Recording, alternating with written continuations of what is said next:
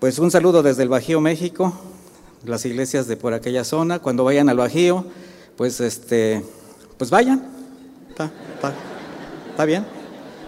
No les puedo decir otra cosa. Van a encontrar buenos, este, buenos lugares para, para visitar y buenos amigos también. Así que estamos a sus órdenes. Eh, el costo de ser fiel hasta el final. Eh, mire, eh, algo que, que me ha impactado mucho es cómo el Señor va entretejiendo eh, todo lo que Él sabe necesitamos.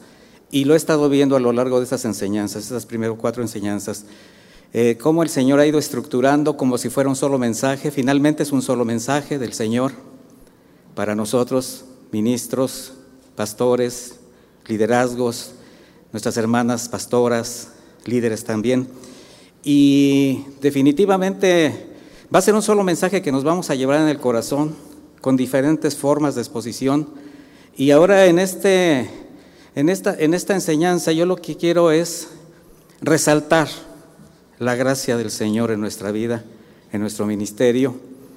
Evidentemente, eh, la manera como se ha ido desarrollando las, este, las enseñanzas, las pláticas, nos están llevando de la mano a, la práctica, a la praxis correcta de nuestro trabajo ministerial. Y yo quiero precisamente hacer énfasis en eso, en cómo desarrollarlo, en cómo honrar a Dios con nuestro trabajo, cómo edificar a la iglesia de la manera como el Señor lo demanda. Y pues hay un costo en esto, un costo de ser fiel hasta el final.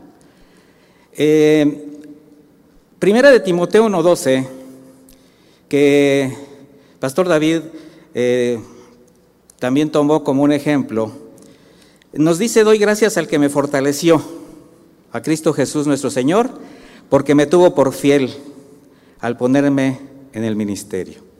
Qué frase tan impresionante donde el apóstol Pablo expresa primeramente su gratitud, su confianza al Señor Jesucristo, reconociendo cómo inmerecidamente, por su gracia, le tuvo por fiel para ser puesto en el ministerio.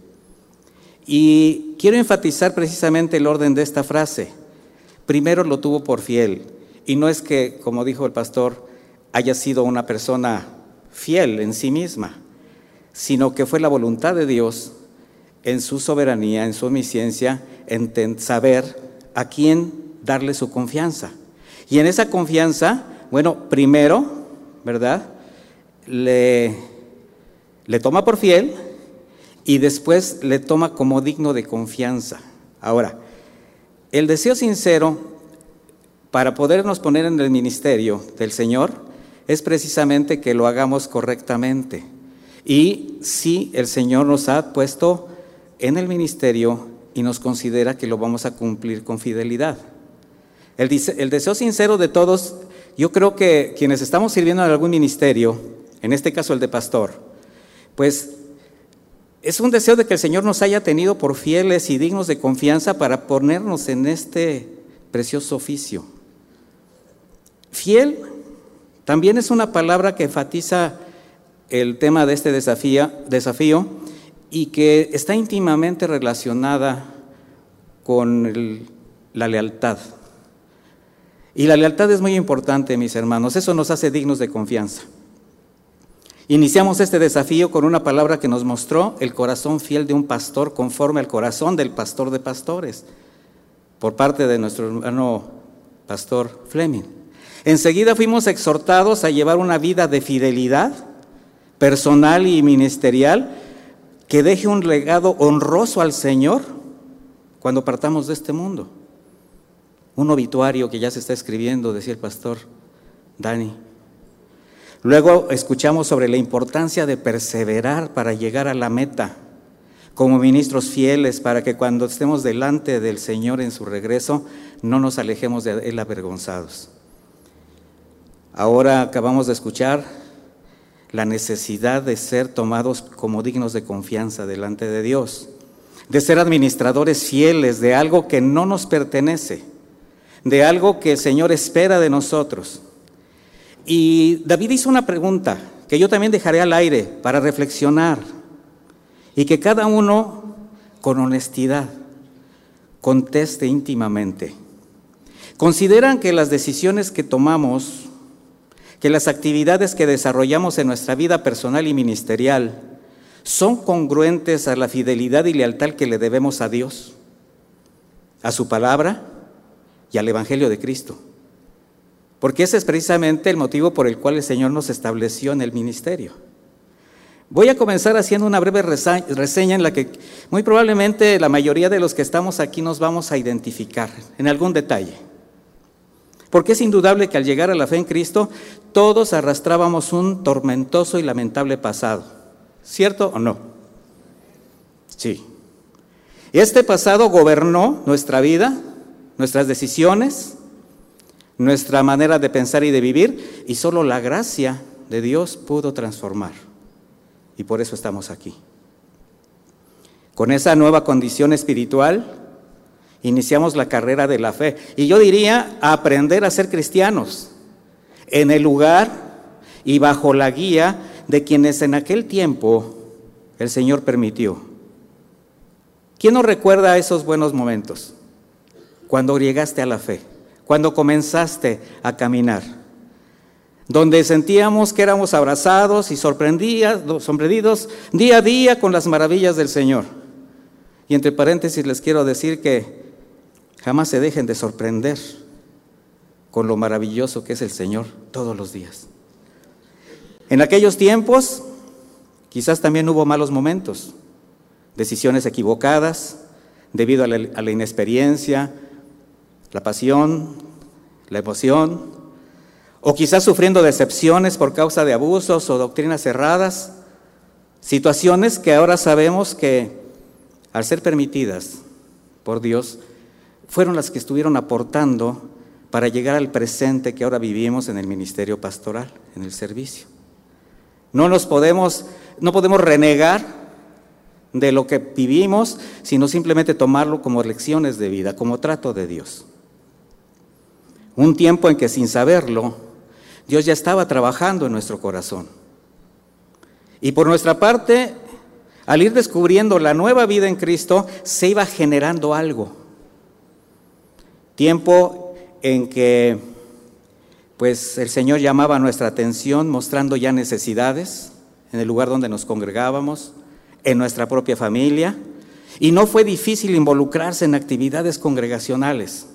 Era el tiempo donde levantábamos la mano para, para lo que fuera. Y bueno, sin saberlo, estábamos iniciando un ministerio que quizás la mayoría no pretendíamos ni deseábamos, pero el Señor sí lo sabía. Quizás algunos sí lo hubiesen pensado o contemplado, pero la verdad es que todos carecíamos del conocimiento una idea clara de lo que representaba ser un verdadero pastor de la iglesia de Cristo. No obstante, el anhelo de servir estaba ahí, en el corazón, motivado, por ejemplo, de otros siervos, mensajes que simbraban el alma, palabras de ánimo que confirmaban ese sentir, o incluso otro tipo de motivaciones ajenas a la realidad de ser pastor. Y aunque en su tiempo todo llegó a influir fue cuando empezamos a aprender de Jesucristo, nuestro Señor, de su carácter, su entrega, sus enseñanzas, su caminar, lo que nos puso cara a cara con la realidad de ser un verdadero pastor. Y estoy yéndome muy rápido en esta reseña, pero es una forma de expresar un camino. Luego con el estudio de la Escritura, al conocer la vida de tantos siervos de Dios, las experiencias de los primeros discípulos, el ministerio de los apóstoles, y el surgimiento de la iglesia, bueno, pudimos aprender de quienes, siguiendo los pasos del Maestro, fueron probados constantemente para, llegado el momento, cumplir su ministerio conforme a lo que aprendieron de Jesús. Un proceso para ellos, como también para nosotros, en que no entendían lo que escuchaban. No entendían mucho de lo que estaban experimentando con el Señor, pero que tiempo después, por la fe, bajo la gracia, bajo la guía del Espíritu Santo, comprendieron las palabras de Cristo. Palabras como yo soy el buen pastor, el buen pastor da su vida por las ovejas. Palabras como si me aman, apacienten mis corderos. Palabras como quien quiera ser el mayor, sea siervo de los demás. Palabras incomprensibles para todos nosotros. De hecho, a lo largo de estas primeras enseñanzas hemos estado descubriendo muchas verdades que quizás habíamos omitido.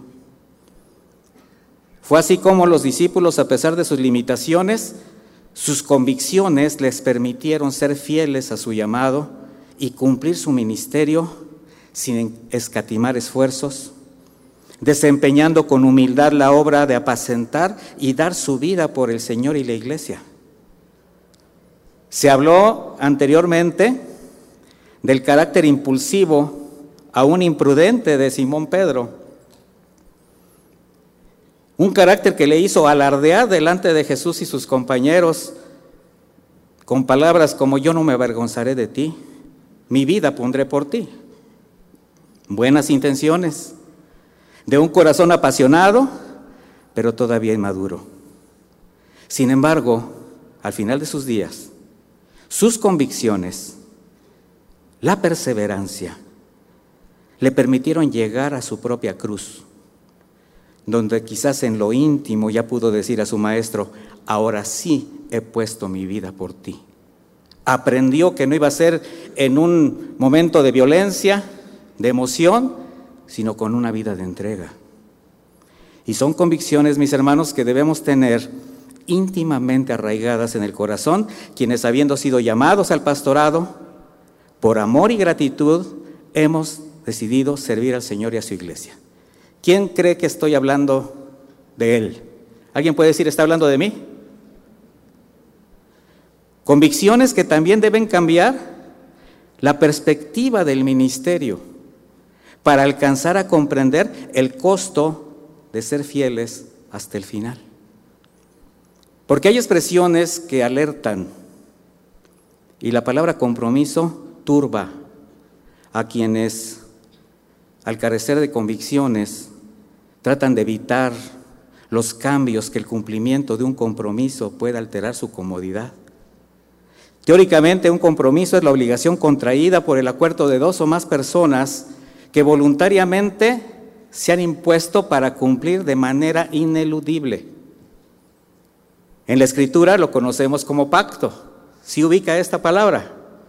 Y en este pacto, por una parte, está Dios quien lo asume y siempre cumple.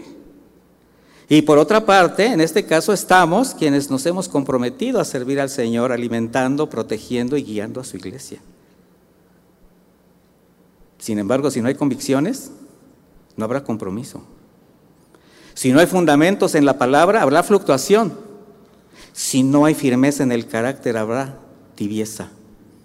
Condiciones que sí pueden generar infidelidad con el riesgo de estar sirviendo, pero sin apreciar aún la importancia del ministerio pastoral. De ahí la importancia y la necesidad de que afirmemos nuestras convicciones, de que realmente nos analicemos y reflexionemos cuáles son las intenciones de nuestro corazón, las que nos están trayendo incluso a este lugar, las que nos han eh, puesto cara a cara con la iglesia para servirla. Porque solamente las convicciones fundamentadas en la palabra de Dios y la formación íntima y personal de carácter de Cristo en cada uno nos van a permitir cumplir la hermosa labor de apacentar su iglesia, pero como Jesús lo demanda, con su carácter, sin escatimar nada, mis hermanos. Nada que sea necesario para honrar nuestro ministerio, con gozo, sin quejas, ni jactancia, sin doble ánimo, ni presunción de los esfuerzos, porque solamente estamos haciendo lo que tenemos que hacer, sin chantajes ni alardes de aquello que es nuestro deber. Acompáñeme por favor a Primera de Pedro 5.2.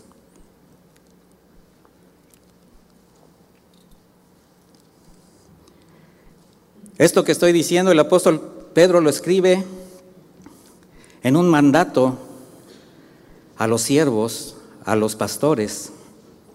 Y dice, yo estoy leyendo una versión Reina Valera actualizada, para que me sigan en la versión que ustedes traen. Apacienten el rebaño de Dios que está a su cargo, cuidándolo no por la fuerza, sino de buena voluntad, según Dios. No por ganancias deshonestas, sino de corazón. No como teniendo señorío sobre los que están a su cargo, sino como ejemplos para el rebaño.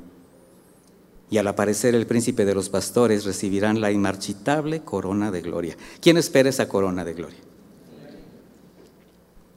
Si pregunto, mis hermanos, pastores, ¿Cuántos consideran que ser pastor de la iglesia de Cristo es el más grande privilegio que Dios puede conceder a un mortal? Todos conocemos la respuesta. Es afirmativa. ¿Sí lo creen o no lo creen? Sin embargo, ¿cuántos realmente lo creemos? Pero lo creemos. Cuando todavía hay tanta queja velada o deseos íntimos de tirar la toalla.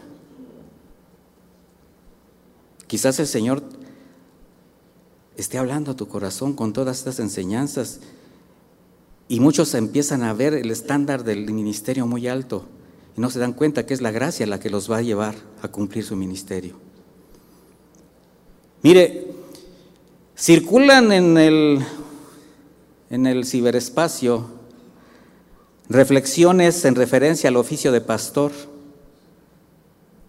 que se escuchan muy emotivos pero parecen más lamentos y argumentos autocompasivos que las palabras de quienes deberían gozarse de ser considerados dignos de padecer por el nombre de Cristo, agradecidos de haber hallado gracia delante de Dios. Y con el debido respeto les animo a no sentirse o verse jamás como víctimas, mis hermanos.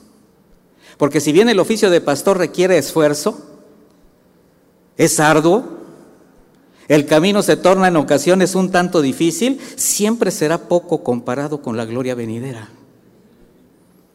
Y entonces ya no ver tanto el costo de ser fieles hasta el final, sino el valor de ser fieles a quien tanto nos amó, que no solamente nos dio inmerecidamente su perdón y la vida eterna, sino como una añadidura especial nos concede el privilegio de servir a su iglesia.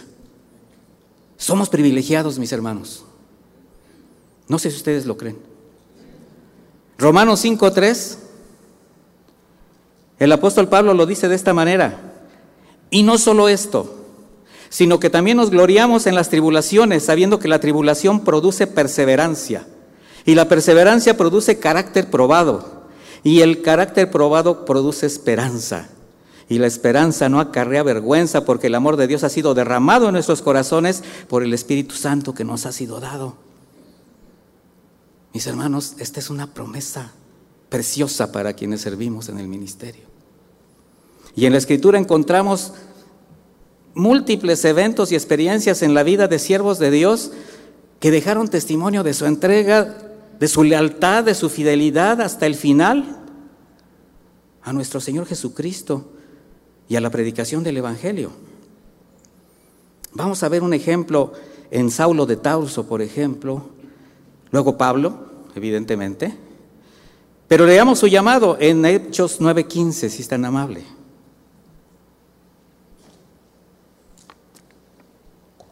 Hechos 9:15.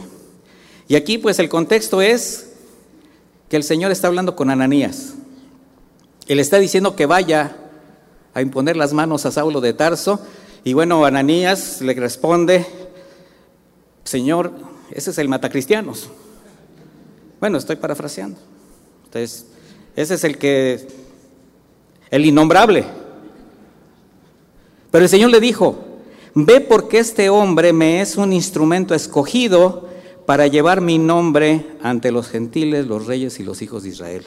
Porque yo le mostraré cuánto le es necesario padecer por mi nombre. Ahora, la frase clave de este pasaje es precisamente la segunda yo le mostraré cuánto le, es, cuánto le es necesario padecer por mi nombre. Y yo le voy a hacer una pregunta, amado pastor. ¿Creen que fuimos llamados por Jesucristo como instrumentos escogidos para llevar su nombre ante la gente y los lugares que Él disponga y permita? ¿Sí o no? Entonces, si es así, ¿será que también por esa causa nos habrá de mostrar cuándo habremos de padecer por cumplir esa misión? ¿Sí o no?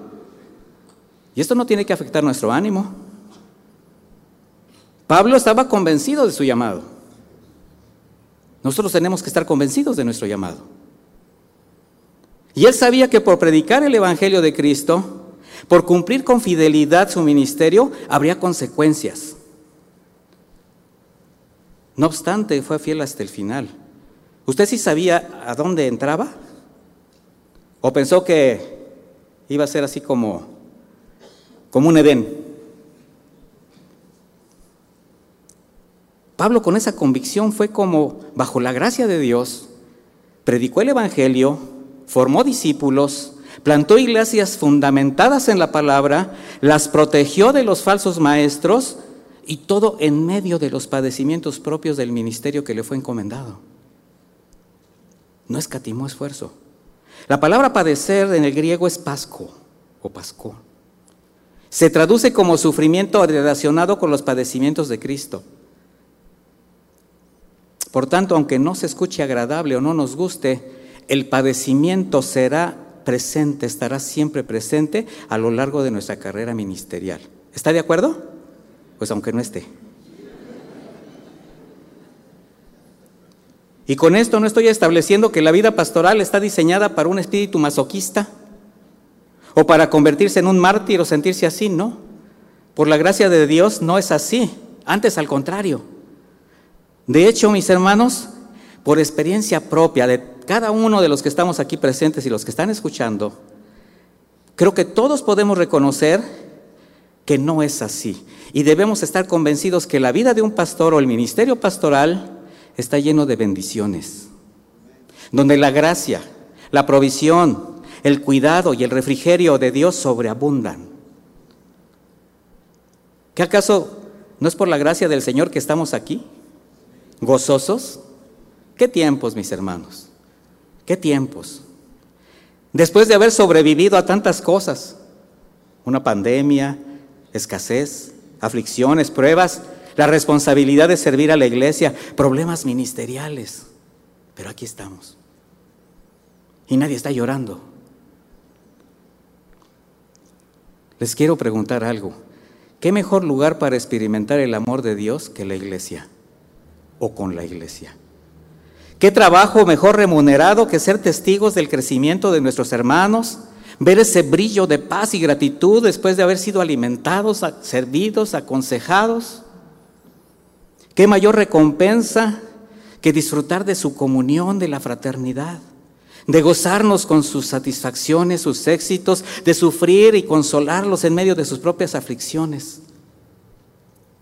Todo eso nos permite ver el oficio de pastor como un gran privilegio y no como una carga. Así es como leemos a Pablo en 2 de Corintios 11 de 16 al 33, no lo vamos a leer, lo conocemos. Haciendo una reseña de padecimientos por su fidelidad a Cristo, pero sin un espíritu de queja o resentimiento. Antes siempre convencido que la gracia del Señor era con él y le sostenía. Y eso le hizo comprender que los padecimientos físicos, las situaciones difíciles, las persecuciones, el rechazo, la carga espiritual por las iglesias, todo formaba parte de su ministerio. ¿Tú estás consciente que todo eso forma parte de tu ministerio?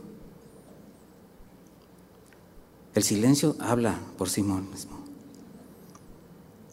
Por eso se gloriaba en sus debilidades al apóstol Pablo sabiendo que el Señor le sostendría en todo momento y bajo cualquier circunstancia. ¿Tú no estás seguro de eso? ¿Del que el Señor te sostiene en cualquier circunstancia? La pregunta es si lo creemos, si creemos que esta es una realidad para nosotros en el ejercicio del ministerio pastoral, ¿por qué a veces dudamos? Mire, la experiencia habla por sí sola. Si trasladamos la reseña de Pablo de los padecimientos a un contexto actual, yo le voy a preguntar, ¿quién no ha sido perseguido, rechazado, ofendido, difamado por causa del ministerio? Dígame quién no. ¿Quién no ha pasado por eventos que han puesto en riesgo su integridad física? Accidentes, robos, violencia. porque se expone usted cuando camina, cuando maneja, cuando va de un lado a otro, cuando pisa lugares que no conoce. Yo podría contar muchas anécdotas y muchos de los que están aquí, sobre todo los que eh, se, se involucran en misiones, saben de lo que estoy hablando.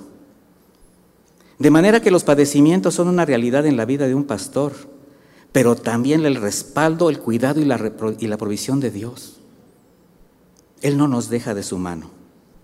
Entonces la pregunta sería, si es de esa manera, ¿por qué hay momentos en que parece tan difícil recordar la fidelidad del Señor para con sus siervos? ¿Por qué a veces nos sentimos desamparados? ¿Si ha sentido alguna vez usted que está como desamparado?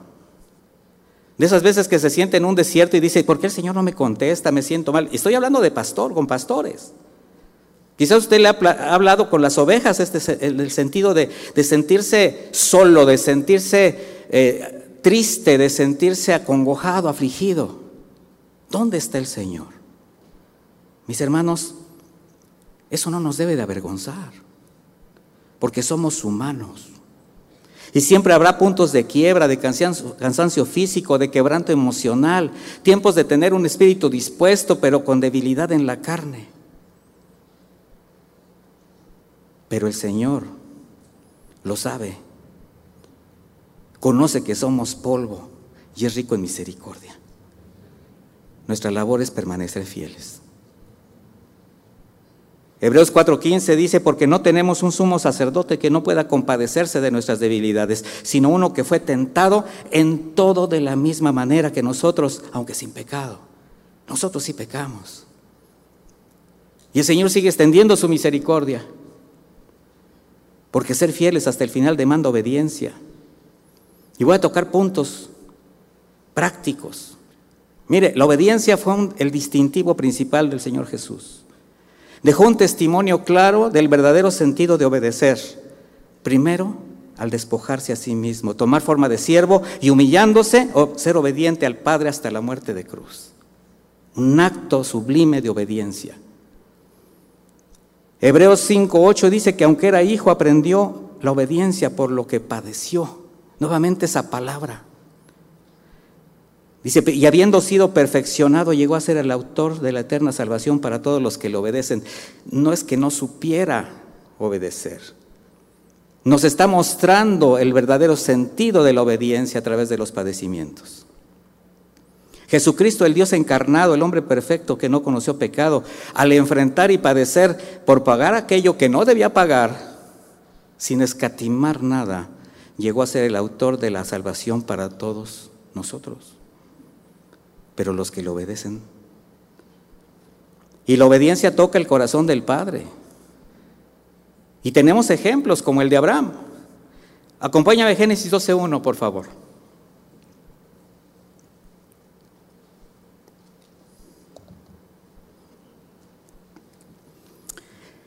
Entonces el Señor dijo a Abraham, vete de tu tierra, de tu parentela y de la casa de tu padre a la tierra que yo te mostraré. ¿Se puede imaginar lo que representó para Abraham creer y obedecer al Señor esta instrucción? Porque esto tocó las fibras más íntimas de su ser. Estaba de por medio dejar todo lo que para él y su esposa significaba su vida presente sus familias, sus amigos, sus costumbres, su fe, aunque pagana, pero era lo que creía, era lo que tenía. Renunció a su seguridad económica, quizás una posible heredad. Podríamos decir que como Pablo lo dio todo por basura. Como cristianos tenemos una comisión, todos, pero como pastores, como ministros, somos, eh, responsables no solo de llevarla a cabo, sino que también edificar a la iglesia para que cumpla ese propósito por el cual fue establecida. Tenemos que ser ejemplos de nuestros hermanos, llevarlos de la mano, pero cuando la comodidad, el costumbrismo, las expectativas, los intereses, las relaciones personales se ponen por encima del orden de Dios, entonces nuestra fidelidad a la obra de Cristo y lealtad al ministerio que fuimos llamados se pone en riesgo.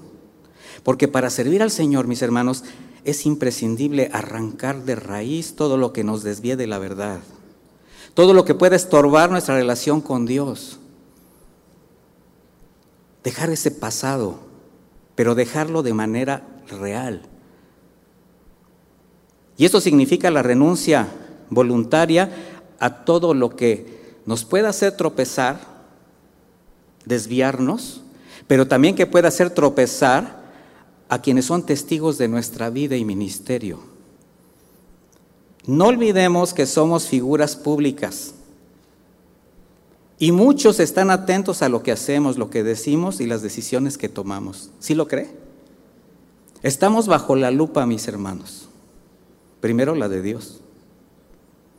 De manera que vamos a ser probados constantemente por medio de situaciones adversas que no nos gusten relaciones personales, incluso asuntos del pasado donde vamos a tener que decidir entre la fidelidad a la obra y la edificación de la iglesia o sacrificar nuestra lealtad al Señor.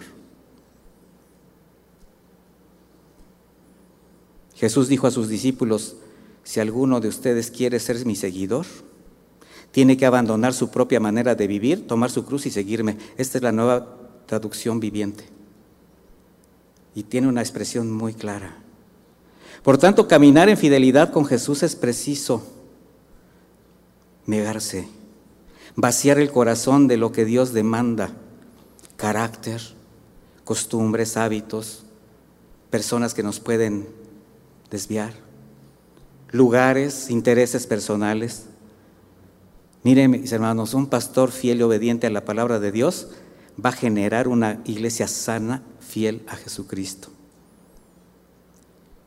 si nosotros somos leales a nuestras autoridades, vamos a generar una iglesia leal a la autoridad que el Señor ha puesto en nuestras manos. Jamás olvidemos que solamente somos ovejas con cencerro. Y en alguna ocasión lo expliqué, creo el año pasado. Y nuestra labor es guiar a las demás ovejas a la presencia y la obediencia del buen pastor. ¿Sí sabe lo que es la oveja con cencerro? La oveja más obediente, la más sumisa, la más, la, más mansa. Aquella que el pastor echa un silbido y voltea y camina hacia él. Y como trae el cencerro, ¿qué cree que hace? Llamar la atención de las demás. Así que ovejas con cencerro, hagan su trabajo. Porque Dios confía y respalda la fidelidad de sus siervos. Acompáñeme a Génesis 18, 17, por favor.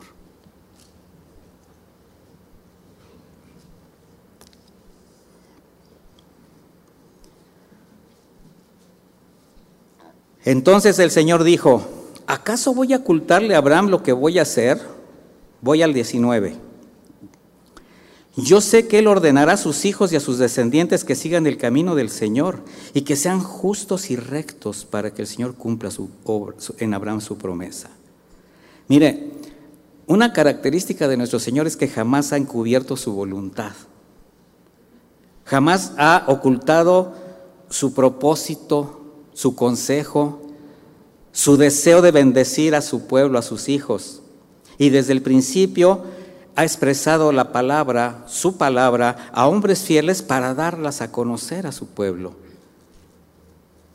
En la antigüedad se llamaban profetas.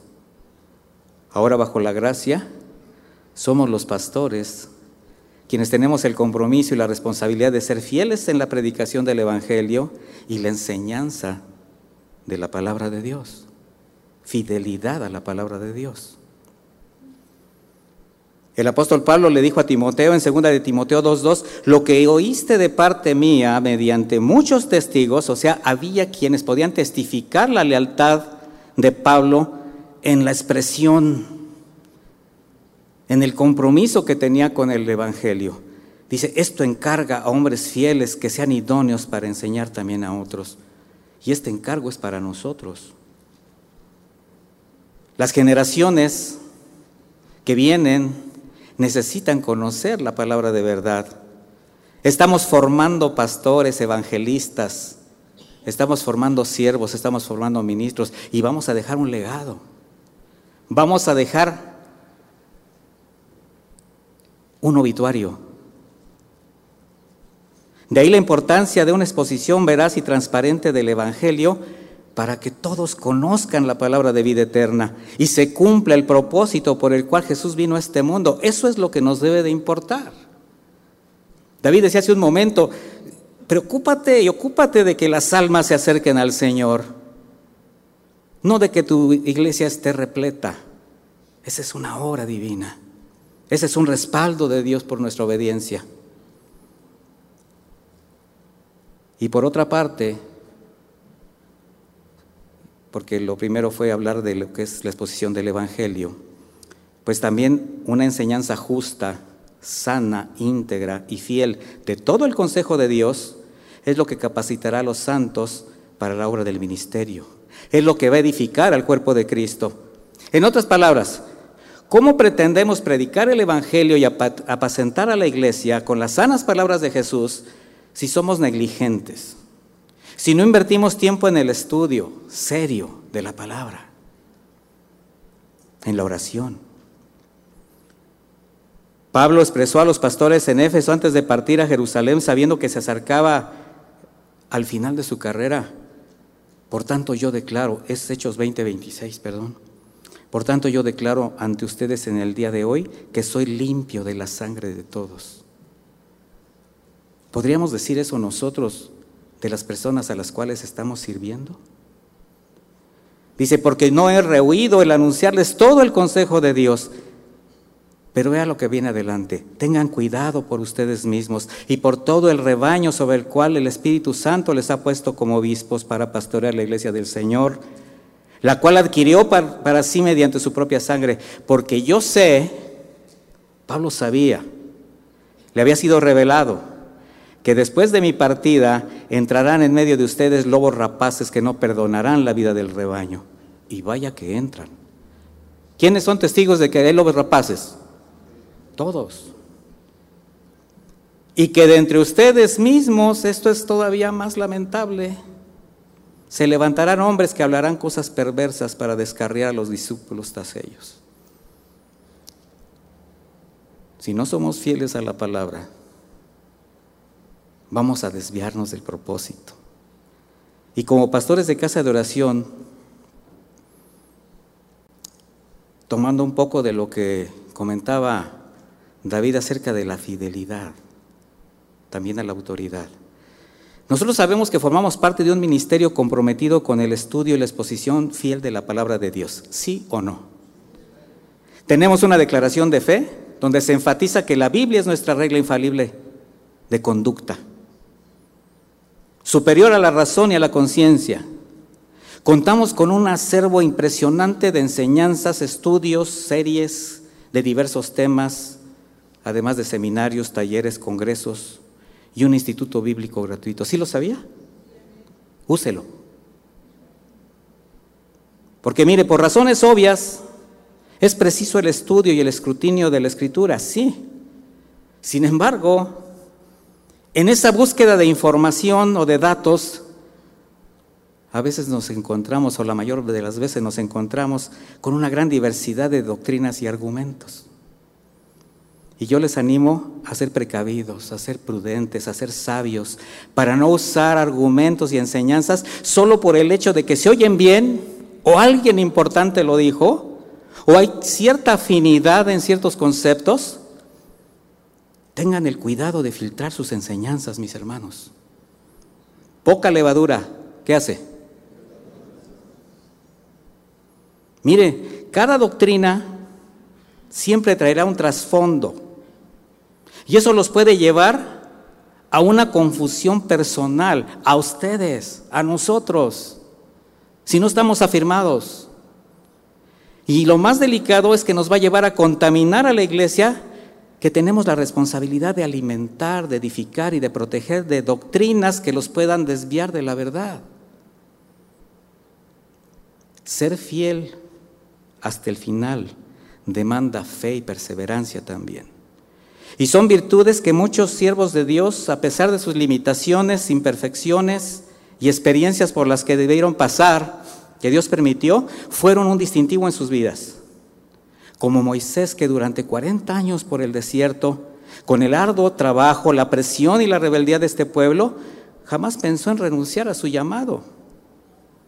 La tarea que le fue encomendada. Quizás otro pudo haber dicho, hagan lo que quieran, regresen a la esclavitud, yo me hago de lado. ¿Y sabe qué? Hay pastores que eso hacen en lugar de ponerse a trabajar. De ver el corazón rebelde, sí, sí son rebeldes, sí, sí están descarriados, sí, sí son, sí son. ¿Y para qué crees que te puso el Señor ahí?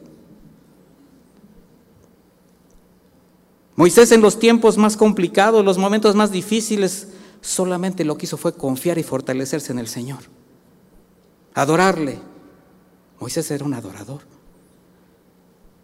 O José, como a pesar de todos los acontecimientos, desde chiquillo, desde haber sido vendido como esclavo por sus hermanos, su experiencia con la esposa de Potifar, su injusto encarcelamiento, se afirmó, perseveró hasta el final, sin guardar ningún resentimiento en su corazón. O el mismo Pablo, quien en medio de toda circunstancia fortalecía su fe y confianza en el Señor Jesús. Un ejemplo, cuando estuvo preso en la cárcel de Filipos con Silas por predicar el Evangelio. No murmuraron, no se desanimaron ni se quejaron, ni pensaron en renunciar. Lo que hicieron fue adorar y alabar a Dios. Seguros de su llamado, permaneciendo firmes, confiaron en su fidelidad. ¿Y qué hizo el Señor? Los respaldó. ¿Usted cree que nosotros tenemos el mismo respaldo? ¿Sí o no? Entonces, si reflexionamos sobre el camino de la fe, veremos que como cualquier otro camino, está lleno de adversidades. O sea, siempre van a estar presentes. La diferencia es que ahora tenemos al Señor. Su vida anterior no ha cambiado en cuanto a los eventos que han sucedido. Mire, nos seguimos enfermando, nos siguen pasando catástrofes, o sea, pasamos por aflicciones, es lo mismo. La diferencia es que ahora tenemos al Señor, quien nos sostiene. Y por tanto la respuesta ahora va a ser según el carácter, la intención del corazón y la fe. ¿Cómo reacciona usted, mi hermano?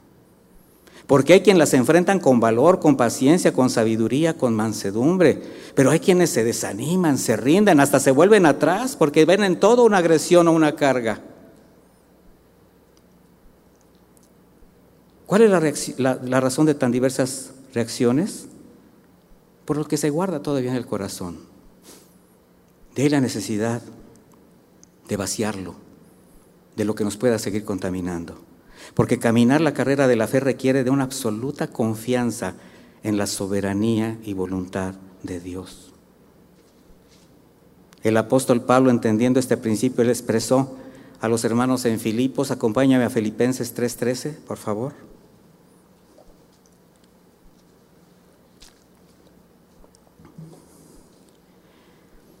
Filipenses 3:13 dice, hermanos, yo mismo no pretendo haberlo ya alcanzado, pero una cosa hago, olvidando ciertamente lo que queda atrás y extendiéndome a lo que está delante, prosigo a la meta, al premio del supremo llamamiento en Cristo Jesús. La palabra meta, del vocablo scopos, con K, indica a alguien que está vigilante, pero también se traduce como una marca trazada sobre un objetivo, de manera que el sentido de la frase es, yo camino perseverando sin perder de vista el objetivo que me ha sido trazado como propósito de vida a causa del supremo llamamiento de Dios en Cristo Jesús. Tenía una visión clara hacia dónde iba. La pregunta es si nosotros la tenemos. Pablo se mantuvo fiel hasta el final en sus días, de sus días, porque su meta y objetivo principal fue glorificar a Cristo con su vida y con su muerte. Por eso cabe destacar la importancia de la frase olvidando lo que queda atrás, ya que le permitió entender la importancia de su pasado perdonado, la realidad de su presente con propósito y un futuro glorioso. Y lo mismo es para ti y para mí. Tenemos un pasado perdonado o no olvidado. ¿Sí está olvidado? ¿Sí fue echado al fondo del mar? ¿Y el Señor ya no se acuerda de él? Entonces tú no lo traigas a la memoria cada rato.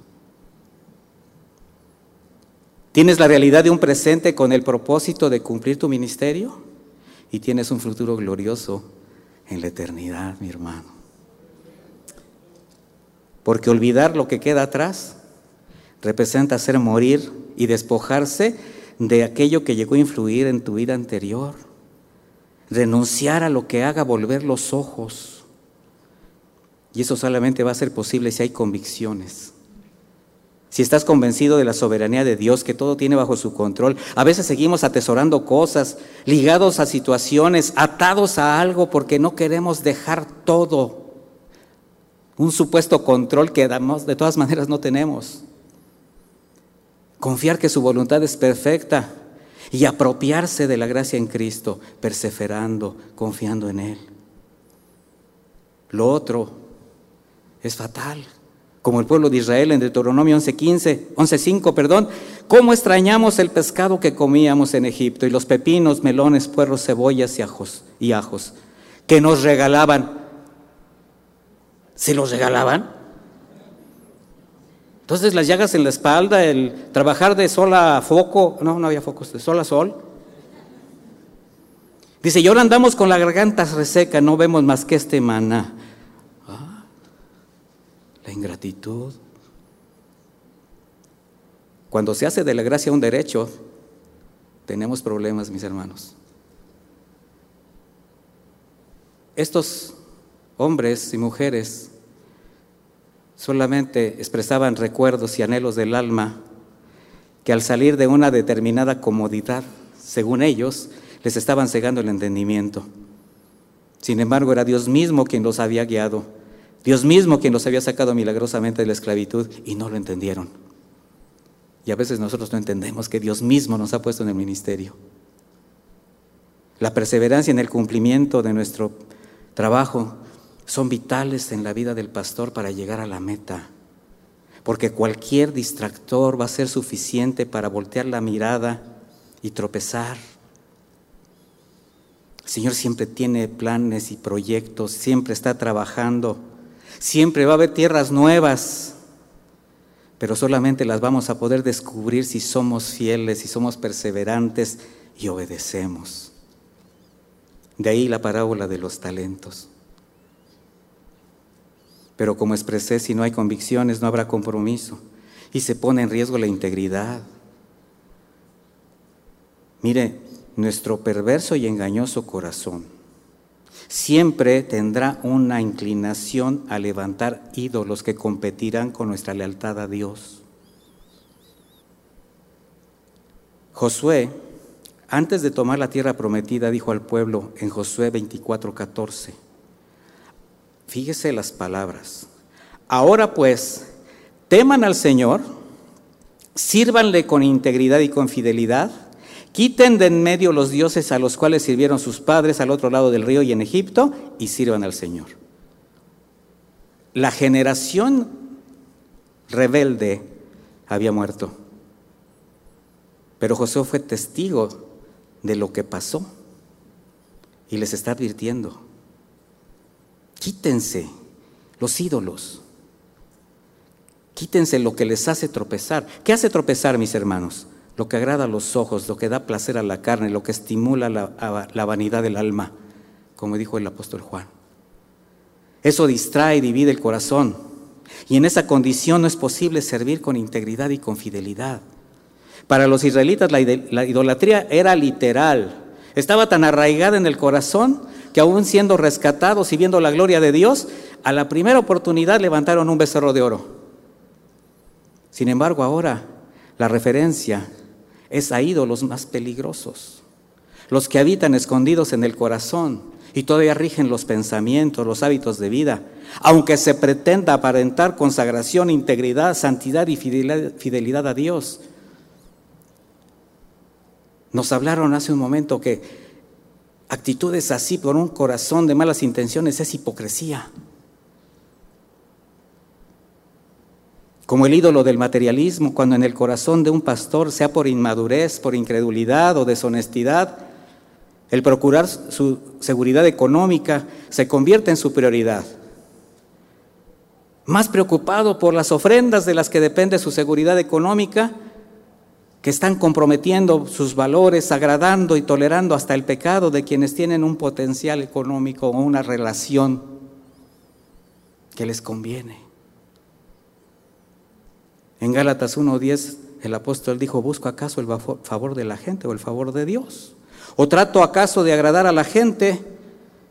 Si todavía buscara yo agradar a la gente, no sería siervo de Cristo. El ídolo de la vanagloria. Cuando los planes personales ganan la atención, se descuida la iglesia, se expone la fidelidad al Señor, porque estás buscando satisfacer tus propias expectativas. Y miren, amados consiervos, nos podemos gozar y sentirnos orgullosos de haber sido llamados al ministerio por lo que representa, sí, pero jamás olvidemos que siempre habrá una confrontación constante a considerar nuestras intenciones y fidelidad a Dios. En Lucas 9:62 el Señor dijo, ninguno que poniendo su mano en el arado mira hacia atrás es apto para el reino de Dios. Y el arado es un símbolo de caminar recto, mirando al frente, sin voltear para no desviarse o tropezar. Así es seguir a Cristo, con los ojos puestos en Él, autor y consumador de la fe, haciendo caso omiso de cualquier fuente de distracción que nos evite perseverar. Pablo reveló que el premio del supremo llamamiento de Dios era Cristo mismo. Ahí tenía su mirada. ¿Dónde está puesta tu mirada? Yo me cuestiono, ¿dónde está puesta mi mirada? ¿Dónde están mis intenciones del corazón? Por eso Pablo perseveró hasta el final de su carrera, a pesar de las adversidades, a, pesar de las decepciones durante su caminar sirviendo a Dios. Sufrió persecución, agresiones, traición, abandono de los discípulos amados, menospreciado por sus hermanos de sangre, pero nunca abandonó el camino y fue fiel hasta el final, hasta el día que debió entregar el alma, hasta el día de su final. En 2 de Timoteo 4:6 dice, en cuanto a mí mi vida ya fue derramada como una ofrenda a Dios. Se acerca el tiempo de mi muerte he peleado la buena batalla, he terminado la carrera, he permanecido fiel. ¡Qué seguridad! ¡Qué certeza! Ahora me espera el premio, la corona de justicia que el Señor, el juez justo, me dará el día de su regreso. Y el premio no es solo para mí, sino para todos los que esperan con anhelo su venida. ¿Estará hablando de nosotros? Alégrese, mi hermano. Alégrese porque está hablando de usted. Yo me alegro porque está hablando de mí. Al menos eso espero. Saber que fiel es quien nos llamó, nos da la confianza para ser fieles hasta el final. Sabiendo que nuestro buen pastor siempre estará por encima de toda circunstancia y jamás va a ser indiferente ante lo que se vaya presentando en el camino. No estamos solos. Ser fieles hasta el final es cosa seria, mis hermanos, que demanda nuestra atención. Conscientes del pacto con Dios cuando expresamos el deseo de apacentar la iglesia del Señor. ¿Recuerdas ese momento cuando hiciste un pacto con el Señor de servirle? Yo no sé en qué circunstancias fue. Yo no sé de qué manera el Señor tocó tu corazón, te quebrantó, llamó tu atención, te puso cara a cara con las necesidades. Pero en ese momento de quebranto, en ese momento de decisión, tú hiciste un pacto con Él. Y el Señor, si Él te puso, si Él te estableció, es porque te tomó la palabra. Y va a cumplir hasta el final. ¿Nosotros haremos lo mismo, mis hermanos? Quiero concluir con una anécdota. En 1519, yo no estaba ahí, eh, es una anécdota histórica. Sí, no, porque ya dije nada más anécdota, anécdota histórica. En 1519, sí, sí, ya me veo cascado, pero... El, explorador español Hernán Cortés llegó a las costas de la Veracruz. ¿Sí sabía usted eso? Para comenzar la conquista de México. Traía 700 hombres. Dice la historia que antes de comenzar su campaña ordenó que todas las naves fueran quemadas mientras sus hombres asombrados y atemorizados observaban cómo su único medio para regresar a casa se hundía en el fondo del mar. ¿Qué les quedaba? Seguir adelante. Una sola opción, seguir adelante, sin importar lo que viniera. Sal de tu tierra, de tu parentela, hasta el lugar donde yo te mostraré. ¿Y qué cree? Con nosotros es lo mismo, aunque usted no lo crea o no quiera. Porque el ministerio pastoral demanda acciones radicales, temor reverente a Dios, santidad, integridad, esfuerzo, fidelidad, sometimiento, sujeción, negación y obediencia a su palabra. Todo eso forma parte de nuestro ministerio. Y amados pastores, asumir con gozo y de buen ánimo el costo de ser fieles hasta el final es lo que le dará carácter y valor a tu, a tu, a tu fidelidad. Asume el costo y dale valor a tu fidelidad. Yo les animo a que trabajemos arduamente, que continuemos en el camino para llegar a esta meta y que lleguemos para escuchar las anheladas palabras Bien, siervo fiel. Pasa el gozo de tu Señor porque fuiste fiel hasta el final. ¿Quién desea escuchar esas palabras? Tenemos que esforzarnos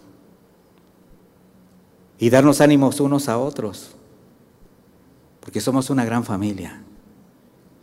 Y yo les animo, mis hermanos, a que jamás se sientan solos. Sé que el Señor está por encima de todo, sé que el Espíritu Santo nos guía, pero tenemos autoridades. Consulten. Todos necesitamos un consejo, un hombro donde llorar. Todos necesitamos ser consolados, ser animados. Y siempre habrá entre nosotros alguien que pueda darte esa palabra, que tenga esa actitud porque somos una gran familia. Fieles hasta el final. Les quiero animar a que o me acompañen en una oración para terminar esta enseñanza, si son tan amables.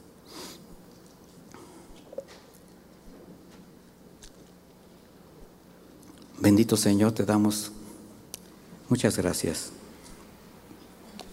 por tu palabra. Una palabra de consuelo, una palabra de ánimo, porque entendemos tu gracia, Señor, porque tu gracia nos sostiene, tu gracia nos levanta, tu gracia nos hace estar firmes. Y yo te ruego, Padre Eterno, que a todos los que estamos aquí presentes, quienes estén escuchando el mensaje, a tus siervos, Señor, a tus pastores, nos des a todos ese, consuelo que necesitamos. Tú sabes las necesidades en este momento de cada uno de los que estamos aquí presentes. Tú sabes la condición por la que estamos viviendo. Tú conoces nuestras adversidades, nuestros problemas. Tú sabes también nuestra medida de fe. Sigue siendo generoso con nosotros, Señor. Sigue extendiendo tu gracia, tu misericordia y tu cuidado, porque te necesitamos. Queremos llegar hasta el final firmes, no queremos defraudarte, no nos queremos tampoco quedar en el camino. Queremos ser fieles hasta el final, entendiendo que hay un costo, pero que también hay un valor. Así que Padre, gracias por tu cuidado, por tu provisión, por tu misericordia, por tu consuelo. Gracias por lo que nos das, por lo que no nos das, por lo que permites. Por todo te damos gracias, porque sabemos que forma parte del trato al siervo necesario para cumplir su ministerio. Y pedimos tu bendición, como ovejas sin cencerro, mejor dicho, como ovejas con cencerro, Señor ovejas que tú has traído cerca para alimentarlas de manera más personal, para guardarlas, para mostrarles el camino que otros habrán de seguir. Aquí estamos, Señor. Aquí estamos, delante de ti. Y te pido que tu bendición sea para cada uno de mis hermanos, para todos los presentes. Nos acogemos a tu gracia en el bendito nombre de Jesús, tu Hijo amado.